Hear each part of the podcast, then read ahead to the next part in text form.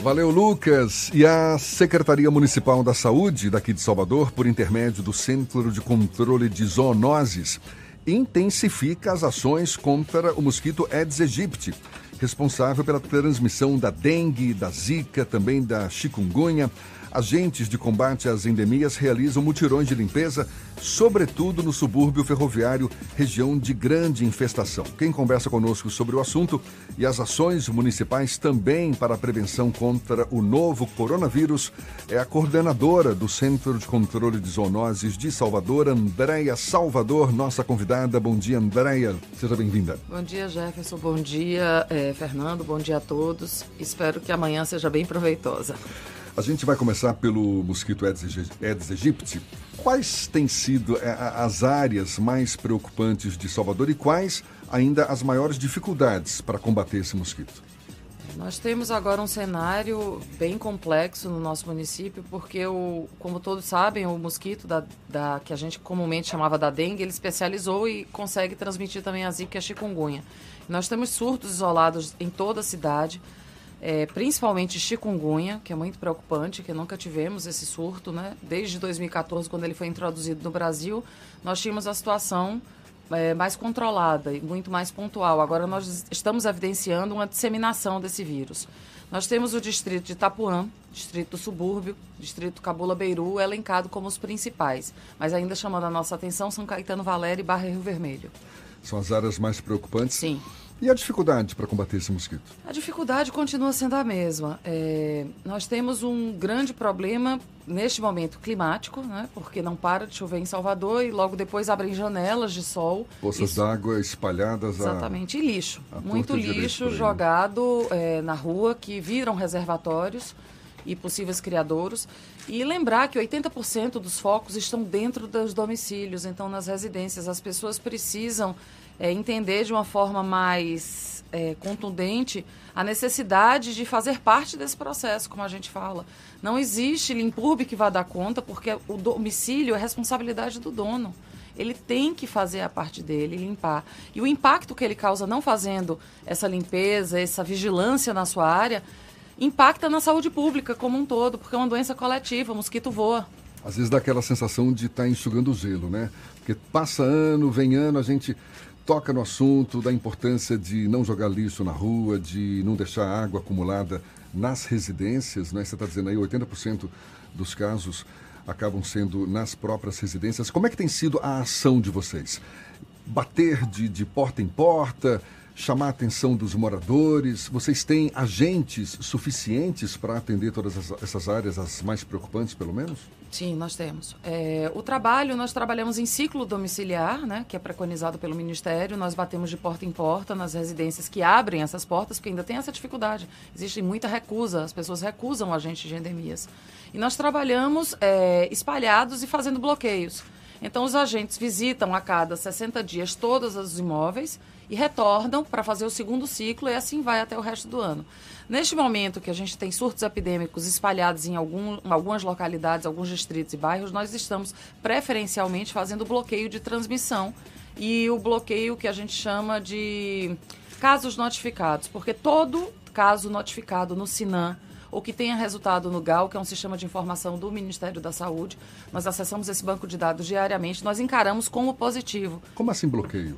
O bloqueio é se existe um caso notificado de uma pessoa acamada, doentada, que existe uma suspeita, mesmo antes do exame laboratorial sair, confirmando ou não, nós levamos uma equipe do Centro de Controle de Zoonoses para aquele endereço e fazemos um raio ampliado, a gente chama de bloqueio ampliado. Então a gente vai de fora para dentro até chegar nessa residência, fazendo todos os imóveis. Tentando eliminar todos os possíveis focos naquela área. Exatamente, porque uma pessoa contaminada, principalmente por chikungunya, é, que é uma doença autolimitante, a pessoa já fica retraída em casa. Então adoece a família inteira e geralmente a rua toda. Porque como a pessoa não se desloca e tem o mosquito e às vezes tem o criadouro, essa pessoa fica como reservatório e o mosquito picando e transmitindo a outras pessoas e o ciclo vai se formando. Durante as últimas semanas começou a circular a informação de uma doença misteriosa ali na região do subúrbio ferroviário.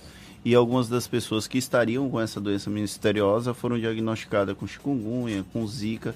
Como é que está esse controle naquela região específica do, das arboviroses? É, existem duas situações. A doença misteriosa foi é, dita, a suposta doença misteriosa, primeiro começou na, Muribó, na Muribeca, em Paripe. E depois do carnaval em Mirante de Piripiri. Na Muribeca aconteceram dois óbitos, ainda sem, sem causa informada, porque os exames, é, os exames histopatológicos e mais avançados estão sendo feitos pelo IML, que são de 30 a 60 dias. E em algumas pessoas da região foi diagnosticada a circulação de dengue e chikungunya. E aí a gente entrou com nossas equipes passando o carnaval inteiro lá. Ficamos mais de 15 dias com a Limpurb, que é parceira maravilhosa. Obrigada, Marcos.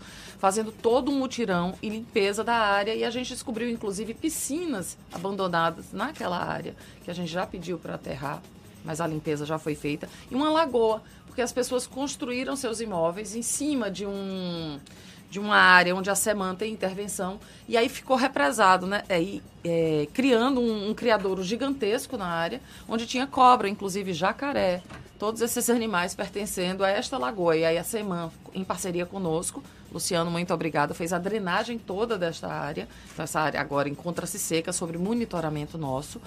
E vendo uma solução definitiva, porque como houve o crescimento desordenado em cima de uma área que não poderia ser construída, existe um problema crônico em Mirantes de Piripiri. É, logo quando começaram a surgir as primeiras informações no dia 27, que foram no banco de dados do Sinan, no dia 28, o Centro de Controle Zoonose esteve na área. É, e detectou realmente que existiria uma possibilidade muito grande de ser chikungunya, porque é característico dores nas articulações, febre alta, a população realmente debilitada. E na segunda-feira, dia 3 de março, se não me engano, eu estive lá presente, fui com a equipe e ficamos a semana inteira. Nisso, no dia 4, já houve a coleta e no dia 5, não, no dia 7, foi liberado o exame confirmando um surto de chikungunya na área. E pasmem, de 780 imóveis do quarteirão né, que a gente faz, que é toda aquela localidade, 48 casas tinham foco. Essa, esse surto de chikungunya ali naquela região, ela aumentou o o combate ao mosquito também no entorno ou ficou mais direcionado naquela região específica? O combate é feito através dos ciclos. Então, naquela área foi específico, a gente faz um bloqueio, inclusive por fora, para evitar que o mosquito, né, que tenha picado alguém doente, alado, adulto, consiga contaminar regiões por fora. Então, a gente faz um bolsão, um cinturão e agora a gente está tendo a implementação que nós não tínhamos do famoso Malation, que o ano passado ficamos sem o, o, o nove meses sem o produto, né, o veneno, inseticida. Né? Exatamente. O inseticida que mata o adulto. E agora nós estamos conseguindo fazer nossos bloqueios, até antecedendo o que possa acontecer, e em parceria com o Estado, que voltou a ter a parceria com o município, com a UBV Pesada, porque tem um insumo agora. É o veneno que é colocado na água. Não, aí é o piriproxifem, que é o larvicida. Esse é o do fumacê? Esse é o do fumacê Sim. e que faz o BV costal, que é competência do município. Você está falando aqui da chikungunya, que aumentou a incidência, a gente fala da dengue também, que continua sendo preocupante. Zika ganhou, é, é, perdeu importância? Não, de forma alguma. A Zika não perde importância nunca pelas suas consequências. Mas as notificações são muito mais reduzidas do que, é, do que chikungunya e dengue neste momento. Mas é, existe todo um contingenciamento de observação, né? A gente sempre se preocupa quando existe casos no Sinan e faz imediatamente o bloqueio, porque nós temos implicações sérias. Não podemos esquecer a microcefalia de forma alguma de 2015. Mas diminuiu a incidência? Diminuiu. Diminuiu porque foi uma doença introduzida em 2015, então a população era virgem, né? não tinha tido contato com essa doença. Então é comum quando essas doenças, essas viroses são introduzidas, muitas pessoas se contaminarem e logo depois, epidemiologicamente, você vê que a curva vai caindo e mantendo um equilíbrio. Andréia, você tem um novo desafio agora, né? O novo coronavírus batendo na nossa porta aí. A gente está conversando com a coordenadora do Centro de Controle de Zoonoses de Salvador, Andréia Salvador. A gente retoma esse papo já já, agora sete e meia na Tarde FM. Valeu, Rafa. E a gente retoma o papo com a coordenadora do Centro de Controle de Zoonoses de Salvador, Andréia Salvador. Antes da gente falar do coronavírus, Andréia, você estava falando no bloco passado um assunto que me chamou a atenção, que é o bloqueio de transmissão.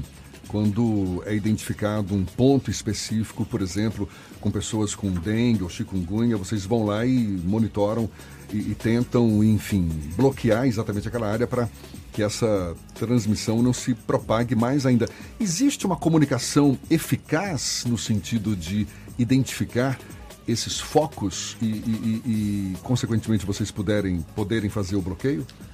É, esse é um, um, dificultador, porque ainda existe instituição pública e às vezes até privada, na maioria das vezes, que insistem em não fazer a notificação oficial através do sistema de informação que é o SINAM, que nós acessamos esse banco de dados, é o nosso instrumento que nós temos para avaliar a cidade. Então, quando o profissional de saúde não notifica no SINAM, dificulta muito a parte do controle vetorial. Isso tem ocorrido com frequência? Sim, principalmente das instituições particulares. A gente é, tem ido a comunidades através de rumores, né, de, de informações extraoficiais e tem comprovado realmente a circulação do vírus. E quando você chega lá, as pessoas já se apresentam com exame laboratorial de instituições particulares dando positivo e toda uma rua acometida. Então está feita a advertência, né? É. As instituições, instituições de saúde particulares que também façam essa notificação para que. É, e ela é compulsória, ela é, ela é obrigatória. obrigatória. Ela é obrigatória, porque é saúde pública, né? A gente tem um, um, um, grande problema no Brasil, não é só no nosso município, porque a curva é crescente em todo o país, já foi alertado pela OPAS que teríamos uma epidemia. Salvador segurou muito ano passado e esse ano a gente está tentando fazer a mesma coisa, mas só que agora está de uma forma muito mais agressiva, né, dentro dessas comunidades. E a gente precisa saber da informação antes, porque assim eu consigo, é, nessa janela que eu tenho de espaço, fazer esse bloqueio de transmissão e evitar que mais pessoas adoeçam. Andréia, quais as ações que têm sido também executadas para a prevenção contra esse novo coronavírus? É, coronavírus, na verdade, ele começou com uma zoonose e deixou de ser. Mas o que eu tenho de informação do município é que existem um, existe já um plano de contingência, né, que é feito é, em épocas de, de surtos epidêmicos, para prevendo uma possibilidade de agravamento da situação, você ter toda a estrutura da assistência, da, da, da vigilância em saúde. E o, nesse momento é a hora de alerta. A população sentindo qualquer tipo de sintoma respiratório, porque pode ser coronavírus, como pode ser também influenza, que mata muito mais. Então, nós temos que ir a um posto de saúde, a uma unidade de saúde, e falar com, com muita clareza os sinais a um profissional de saúde para que ele possa avaliar e fazer o encaminhamento.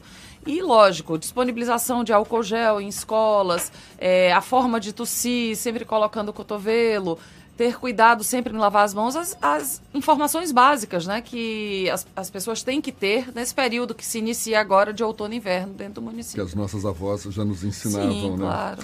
É... Existe algum receio dessa do novo coronavírus acabar sendo associado também a uma doença como dengue, como chikungunya, como zika?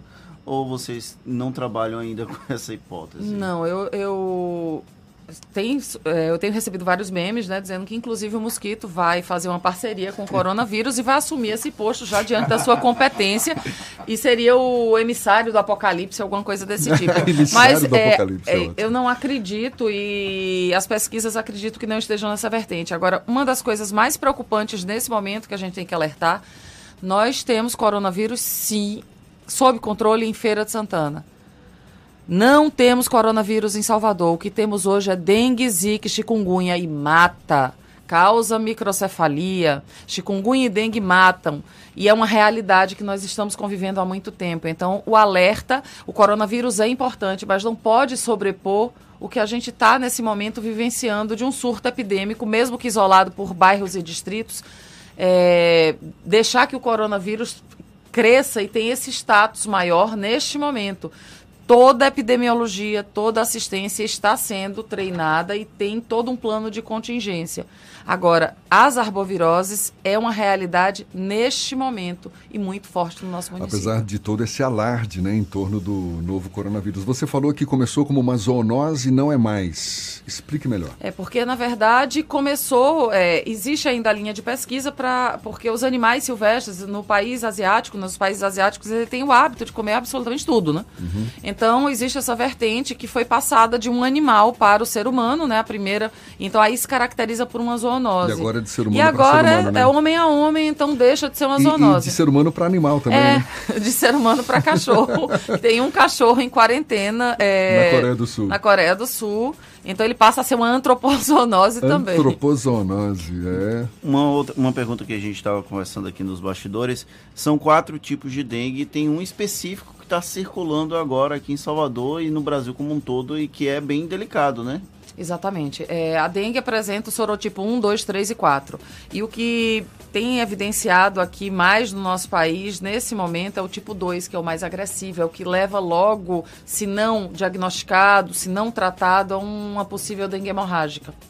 Então, há 17 anos, não existia essa circulação viral. Então, o que é que está acontecendo? Existe um bolsão de susceptíveis muito grande no país.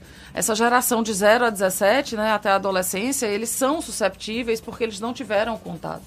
E quem pega dengue eh, só pega uma vez, o sorotipo tipo 1, 2 ou 3 ou 4. Você não pode pegar o mesmo sorotipo duas vezes. Mas quem já teve dengue tipo 1 pode contrair o 2, 3 e 4. E aí fica mais grave ainda, porque quando você tem é, já a sensibilização do organismo através de um sorotipo, o outro se instala mais fácil.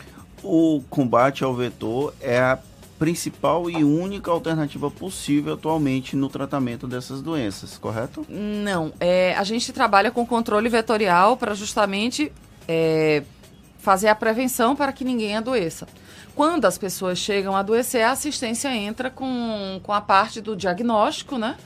É, fazendo os testes rápidos e as sorologias, e a parte ambulatorial, que seria hidratação, é, uso de medicação correta, não se automediquem, porque medicações é, incorretas podem levar à dengue hemorrágica. E eu, eu, pergunto isso porque não existe nenhum tipo de vacina, não existe nenhum tipo de é, algo que que impeça que a pessoa pegue a dengue que não seja o combate ao vetor, não é isso? Não, ainda não. Na verdade, existe uma vacina, mas ela não está sendo comercializada porque ainda está em fase de teste. E a que tem no mercado não mostrou que é efetiva, né? É, porque uma vacina, para ser boa, ela tem que ter pelo menos uns 80, 85, 90%. Né? E não, não apresentou então, existem as pesquisas, a vontade que isso aconteça, mas uma vacina para entrar no mercado demora muito tempo, porque você começa primeiro as pesquisas, depois os testes, para poder passar para testes para humanos. Qual o grande desafio do combate às zoonoses, às arboviroses hoje aqui em Salvador? Existem os desafios climáticos, geográficos e o desafio da conscientização da população. Eu queria emendar com essa pergunta. Como é que você acha que pode melhorar essa comunicação com os moradores para que eles abram mais suas residências para a visita dos, dos agentes de endemias, para que edifícios que tenham lá não sei quantos apartamentos possam facilitar o acesso desses, desses trabalhadores que estão ali combatendo esse mosquito Aedes aegypti? Acho que, primeiro, mostrando o que pode acontecer. Eu acho muito triste você perder o sorriso de uma criança, o sorriso de um neto, de um filho, por um mosquito. É, impactando a população e o caráter mesmo de formiguinha. Indo às comunidades, é, mostrando realmente a equipe, os técnicos mostrando a cara, para que as pessoas se sintam seguras para receber o Centro de Controle de Zoonoses como um todo. você tem uma ideia, é, no início desse mês, diante da situação de Mirante Piripiri, no dia 4, eu fiz uma reunião com toda a minha equipe técnica é, de gestão, né, chefias, subcoordenadores, e nós temos vários programas do Centro de Controle de Zoonoses. Um deles é leptospirose também, que é preocupante. Nesse foi o único que eu não mexi. Todos os outros eu tirei, eu contingenciei todos os meus agentes e todos os meus técnicos Lógico que nós não estamos negligenciando todas as outras doenças. Quando chega a notificação, nós vamos. Mas todos os agentes e técnicos atualmente estão com as arboviroses. Porque a gente precisa desse engajamento. E já estamos em articulação com a DAIS, que seria a Diretoria de Assistência, para que os agentes comunitários também, assim como em 2015, é, eliminem focos dentro das residências, para que a gente some os nossos quase 2 mil com os mil dele a gente agora consiga é, atingir a maior parte da população. Tem uma pergunta todo... aqui de ouvinte. O Antônio Almeida pergunta se os planos de saúde são obrigados a fazer os exames de diagnóstico de chikungunya e zika. Olha, não tenho essa informação porque a parte que eu faço é o controle vetorial. Mas como usuária de plano de saúde particular, quando estava gestante, eu fiz toda a sorologia a cada três meses de todas as arboviroses, não tive impeditivo nenhum. Eu acho que isso tem que ser é, procurada a normatização, mas acredito que exista sim. Mas pode ser que exista para categorias, não sei. A gente torce para que esse papo todo tenha ajudado a conscientizar mais as pessoas sobre a importância de combater de frente esse Aedes aegypti que nos assusta muito mais do que esse novo coronavírus, apesar do alarde todo em torno da Covid-19. Andréia, muito obrigado. Mais uma vez, seja sempre muito bem-vinda. Andréia Salvador, que é coordenadora do Centro de Controle de Zoonoses de Salvador, conversando conosco aqui no Issa Bahia. Bom dia para você. Bom dia, obrigada a todos. Obrigada, Jefferson. Obrigada, Fernando. Obrigada a todos. E, por favor, vamos fazer o dever de casa, né? Vamos limpar nossos quintais, vamos conversar com associações, líderes comunitários, líderes religiosos, vamos fazer mutirão nas suas ruas. É, o Centro de Controle de Zoonose está aberto, façam denúncias através do 56, utilizem o número do Centro de Controle de Zoonoses, 3611-7354, para fazer suas notificações e solicitar é, a presença do Centro de Controle de Zoonoses para que a gente evite um surto epidêmico na nossa cidade. A gente lembra que essa conversa toda fica disponível depois no nosso canal no YouTube e também no Spotify, no iTunes e no Deezer, 7h48 na tarde FM.